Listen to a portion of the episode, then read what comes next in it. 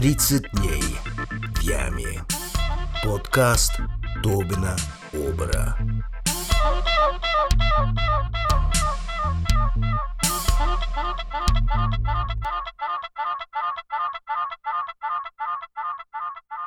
На суде Майкл сказал, что он перепутал дни и решил, что у нас выходной.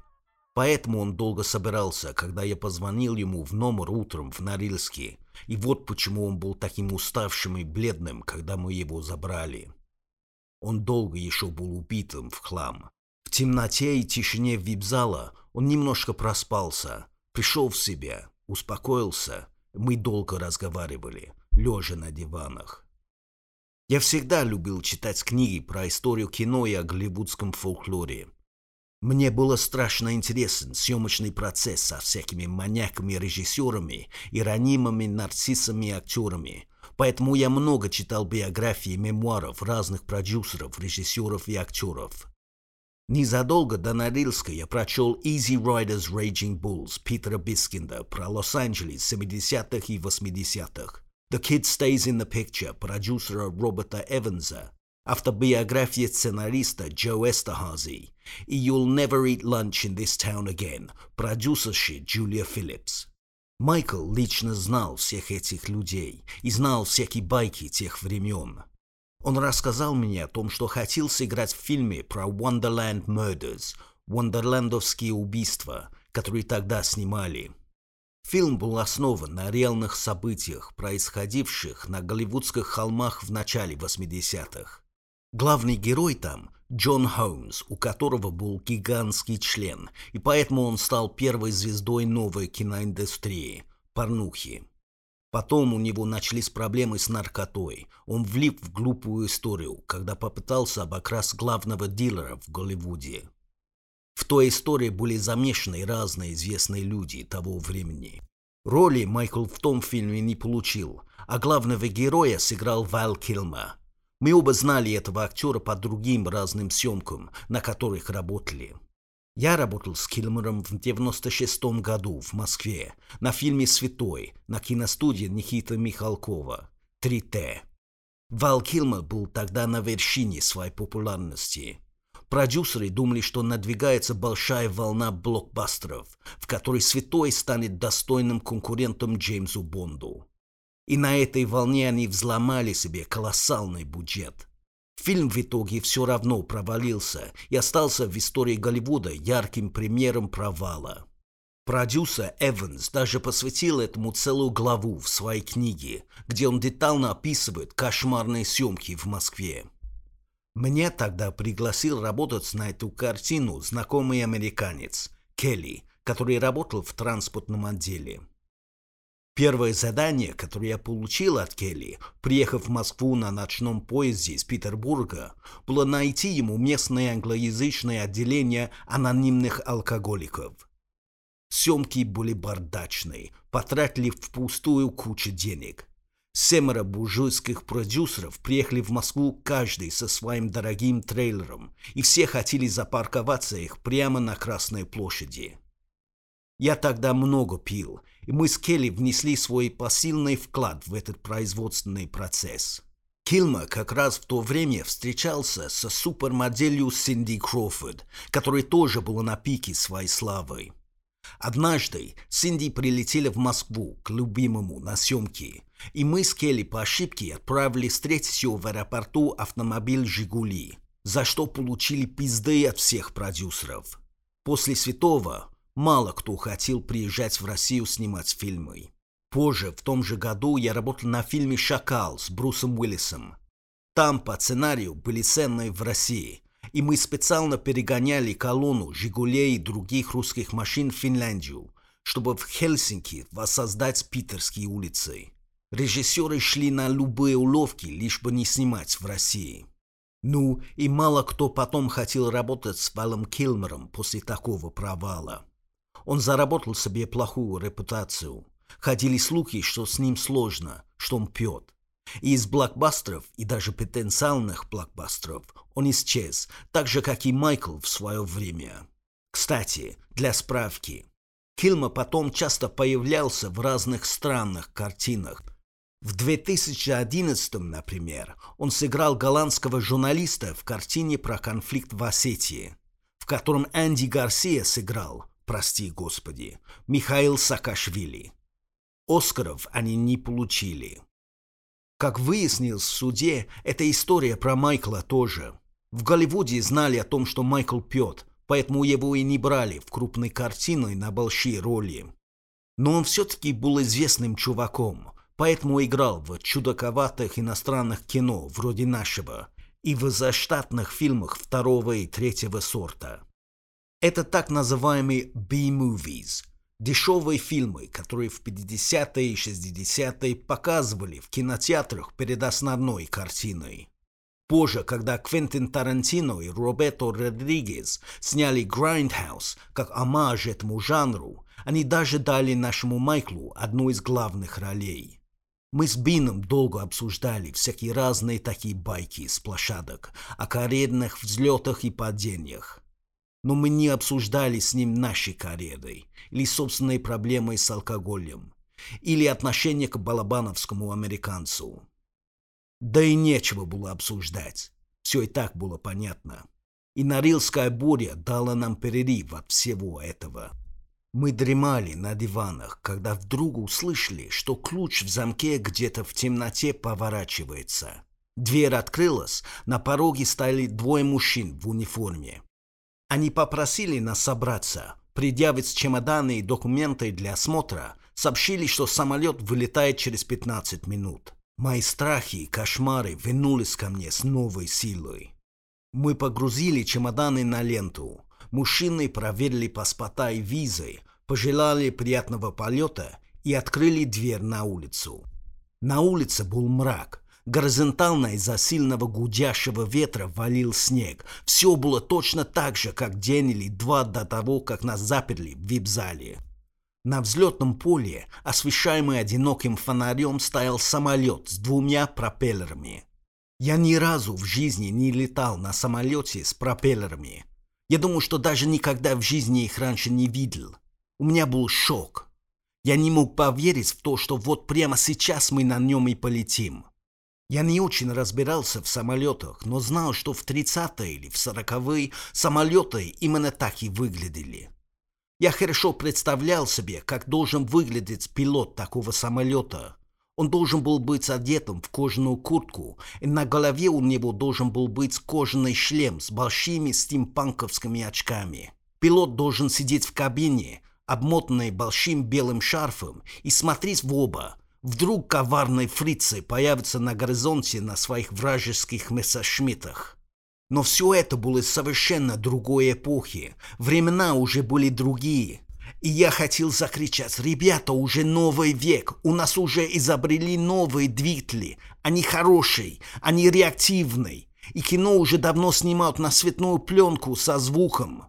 Я хотел найти кого-нибудь из администрации, чтобы выяснить, что происходит, чтобы обсудить выбор нашего самолета и убедить всех, что это какое-то чудовищное недоразумение. Вдали я увидел, как съемочная группа и группа «Ленинград», сгибаясь на ветру, тащит свои чемоданы через заснеженное летное поле к самолету. Мы с Бином их догнали. Внутри самолет оказался еще и полугрузовым. Чемоданы, инструменты и прочие киношные ящики мы просто сами закинули в задний отсек. Ощущение нереальности усиливалось. После стрёмного взлета, больше похожего на бешеный мотокросс к вершине очень высокой и очень каменистой горы, великий режиссер Балабанов, будучи уже сильно на веселе, полез в острый дискурс с выяснением отношений с тромбонистом. Вы бы видели бот проводника, который их разнимал. Я и не знал, что вышибала может работать на самолете. Причем это было типа вышибала, стоявшее на дверях в самых маленьких и дешевых дискотеках, где-нибудь глубоко на окраинах в 90-е. Он одет был в джинсы и короткую кожаную куртку, и всю дорогу до Иркутска стоял у туалета в середине самолета и решал с карандашом сканворды. Периодически он оттуда выбегал в зал для того, чтобы помочь решить возникающие интеллектуальные споры и отвести особо бунтующих в грузовой отсек остыть. Еще была у нас стюардесса, очень симпатичная брюнетка в пилотке, мини-юбке и в чулках с такими длинными хорошими ногами. Во время всего нашего перелета она постоянно грела для нас в маленьких алюминиевых коробках разнообразную совдеповскую еду и очень заботливо это добро развозила. Секс-бомба летучая повариха с тележкой. А каждые 30 секунд или каждые 4 минуты, каждый раз абсолютно по-другому, кресло и пол самолета резко проваливались вниз, в никуда. В ушах остались только визжание ветра и винтов и чернейшая дыра страха в животе. И вот в эти моменты, пока наш героический летчик в белом шарфе и в кожаном шлеме дрался в отчаянной эпической битве со штурвалом, мы все, как идиоты, смотрели вперед в ужасе, как дебильные зрители в летучем кинотеатре, где показывают ленту с очень плохим концом. Но вы не подумайте, что всю дорогу был только бухой фильм «Катастрофа» для алканавтов. Нет, были еще и очень ясные, очень яркие вспышки психоделического бреда. В какой-то момент мы приземлились в глухом месте, абсолютно непонятно где. Взлетная полоса, сарай, автосистерна и все. Вся группа вывалились из самолета размять ноги и покурить. Было темно. Падал снег. Температура была типа минус 30 градусов. И перед нами, ровно в ряд, стали 40 бабушек. Они стояли абсолютно молча и держали в каждой руке по одной большой мертвой рыбе. В другой раз мы приземлились прямо у ларков в чистом поле, хер знает где, и затарились там кто пивом, кто сигаретами. А я снова подумал о нашем летчике, Тогда, в 90-е, нулевой, найти ларек по дороге домой из центра на Петроградскую было целой наукой. А вот тут архиспец знал, где пивасик взять ночью даже по авиатрассе с Полярного круга в Сибирь. Вот так мы летели 13 часов в Иркутск. Я сидел у прохода. Я сидел у прохода, намертво цепившись скрученными пальцами в кресло. Володя Плецковский из администрации подошел и сел на корточки рядом со мной. «Топ, ты что будешь? Устраиваем сотый кадр. Есть водка, виски и коньяк». Плецковский хороший еврейский мальчик с кудрявыми волосами всегда работал на балабановских картинах и всегда носил большую черную ковбойскую шляпу. Сотый кадр – режиссерский, значит режиссерская группа должна была устроить всем вечеринку двухсотый операторский, трехсотый художников и так далее. Поскольку Балабанов, в общем, всегда работал один, без режиссерской группы, то Пляц должен был взять на себя всю организацию. Вот такие правила в русском кино. В конечном итоге за все отвечает администрация. Я спросил у Володи, есть ли светлое пиво, и он ответил, что вроде есть, сейчас посмотрит. Еще сказал, что курить можно, только тихо, в сортире. Я тогда курил очень много, но в самолете стояла такая страшная вон авиационного топлива, что я не рискнул. Майклу дали целый ряд кресел, и он лег, накрывшись курткой. В показаниях он потом скажет, что у него была припятна водка в бутылке из-под Кока-Колы, и он ее тихо пил всю дорогу. Мы болтали с Чадовыми, со знакомыми музыкантами из Ленинграда, которых я знал по думским барам, когда меня начало отпускать, пошел разговаривать с Балабановым. В суде биновский адвокат спросит потом у Балабанова. «Тобин, твой друг?» Для меня это очень сложный вопрос, и у меня нету на него ответа. Сам Балабанов ответил под присягой, что мы особо не тусуемся в Питере, но ему нравится работать со мной, и он всегда рад это делать. So you could say yes что, в общем, тоже не ответ. Я не знаю, были ли мы друзьями или нет, и у нас свои счета. Но я Балабанову благодарен за очень многое, и особенно за тот разговор ночью в воздухе где-то над Сибирью в середине пьянки. Во время съемочных периодов Балабанов не пил или пил очень мало. Если следующий день был не съемочный, тогда может быть. Но в основном он очень нервничал во время съемок, и ему было не до алкоголя. Он даже не ел во время съемок, и Надя, его жена, вечно суетилась в попытках хоть как-то его накормить. Исключением было, когда он летал. Во время полетов он снимал с себя всю ответственность и мог полностью расслабиться. И мог пить. Острый конфликт с тромбонистом был уже позади. У Балабанова было хорошее настроение. Я начал рассказывать ему о том, что очень волнуюсь, и что проблема с Бином серьезная, и что все плохо кончится. Он сказал, что тоже волнуется, и что это очень большой вопрос, сможет ли Бин сейчас сыграть приличного брокера с Уолл-стрит. Мы обсуждали всякие крайние меры и запреты. Нельзя сказать, что у группы еще не было такого опыта. Я тогда еще не работал с ним, но легенды ходили про съемки фильма про уродов и людей. О том, как Макс Володин и Плять ночью заперли Вичу Сухорукова в его комнате но он все равно ускакал по крышам через окно в лихорадочном поиске бухла. Балабанов сказал, что у Бина тяжелая роль, и если мы сейчас его сломаем со всякими нашими запретами и унижениями, то как он потом сыграет? Что получится за кино? Решили, что сначала надо закончить съемки с Ленинградом. Должны были снять их концерт в Иркутске сразу по прилету, а потом примем решение. И надо еще раз поговорить с Ильяновым. Расслабились, пили пиво, говорили о музыке. Балабанов в начале 80-х жил в Манчестере, когда это еще была музыкальная столица Англии. Все было хорошо. Ветер сильно херачил по бортам самолета, как будто соседи стучат в стенку, чтобы мы тише себя вели или пустили их тоже тусить.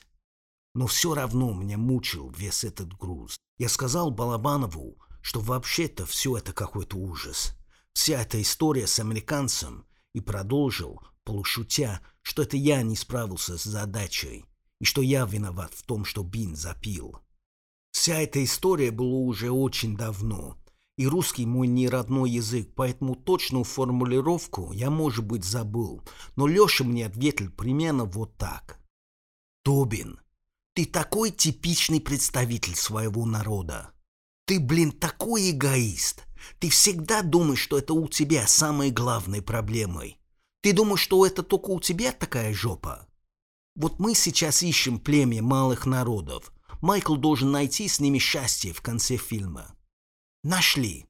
Красивый, ландшафт прекрасный, целый образ жизни, разговаривают на языке своих древних предков. Все как надо.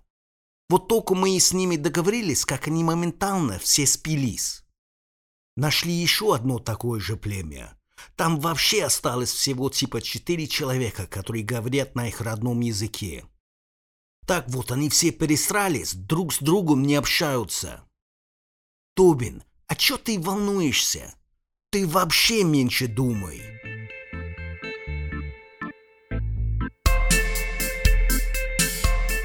Вы слышали «30 дней в яме» подкаст Тобина Обера. Главред Катя Обер. Звук Женя Пестряков. Музыка Carabassi. To be continued.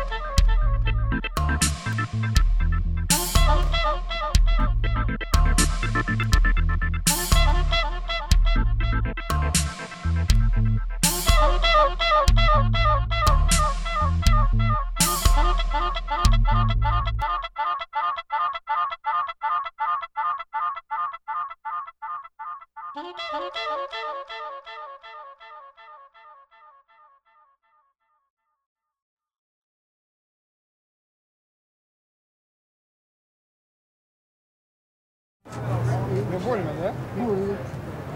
Ну что, страшно? А руки сзади, и ни- их никуда не вытащить. Вот. И ощущение без, такой беспомощности. Не приведи Бог нам, Сережа. Сергей, ты уж он в свои годы сколько налетался, накатался по миру. Нет, я не сбалован за границей, и, конечно, э, начав съемки «Брату-2», для меня ведь э, главные съемки, а не то, что «Ах, в Америку, да хоть в Европу, да хоть на Украину, хоть э, в Иркутск, хоть на Магадан». Мне-то какая разница? Ну, тем не менее, приятно и трепетно а, поним- осознавать, что «О, у тебя еще съемки будут за океаном». Тем более для меня это действительно путешествие, как э, для Алисы в страну чудес.